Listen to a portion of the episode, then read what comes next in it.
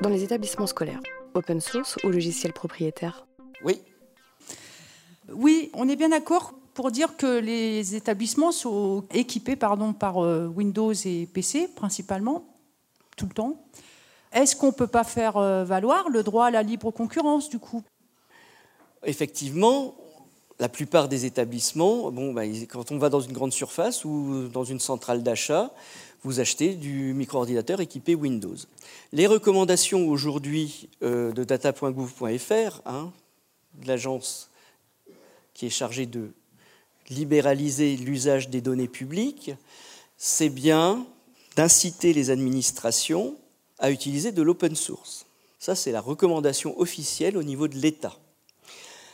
Le problème après, j'en conviens, c'est que entre la recommandation officielle donnée par l'État et ce qu'on va trouver dans un magasin de micro-ordinateurs ou de tablettes ou de smartphones, ce n'est pas forcément en adéquation entre la volonté de l'État et ce que veut vendre le marché. Ceci étant, si on se mettait sur une politique d'open source stricte, on aurait un problème majeur, c'est que les logiciels sous open source, les systèmes d'exploitation sous open source supposent derrière qu'il y ait des personnes en capacité de maintenir ces systèmes. Alors, je reconnais que le système Windows m'énerve profondément quand j'ai Word, par exemple, qui m'inverse systématiquement, parce que c'est un logiciel américain, m'inverse systématiquement tous les accents.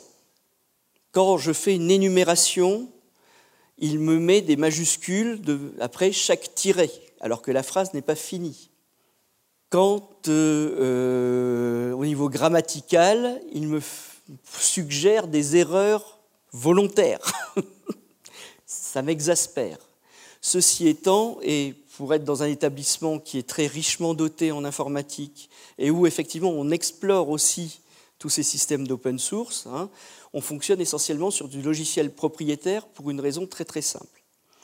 C'est que, un, quand vous achetez une licence propriétaire, vous avez une garantie qui est ce qu'elle est, mais qui tient essentiellement à la complexité et à la constitution du droit d'auteur, c'est qu'on vous vend un produit avec éventuellement une maintenance du produit.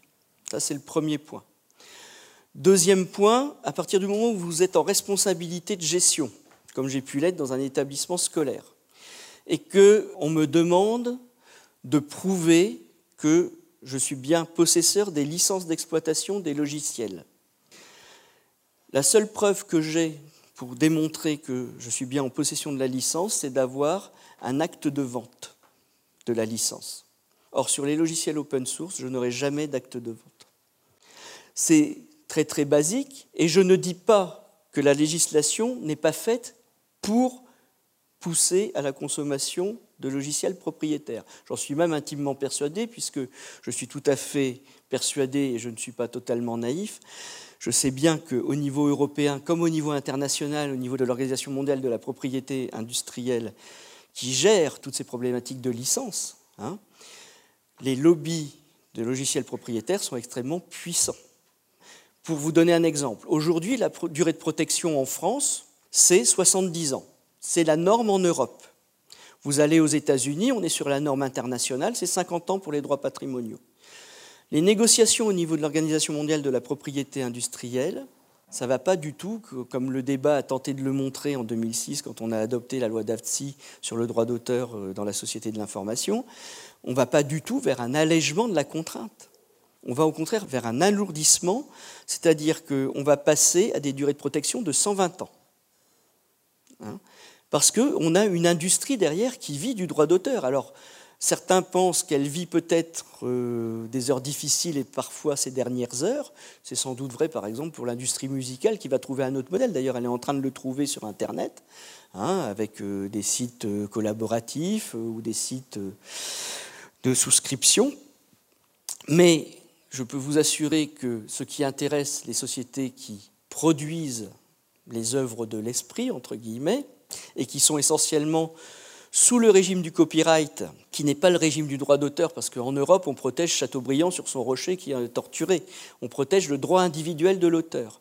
Le système du copyright, qui est le système anglo-saxon, il est là, et c'est le terme d'ailleurs utilisé dans la Convention de Berne de 1895, la création, c'est une production intellectuelle. Le copyright il découle strictement de cette conception de la Convention de Berne. On est sur de la production. Et la production, c'est du travail, de la sueur, éventuellement du sang, mais c'est avant tout fait pour gagner de l'argent.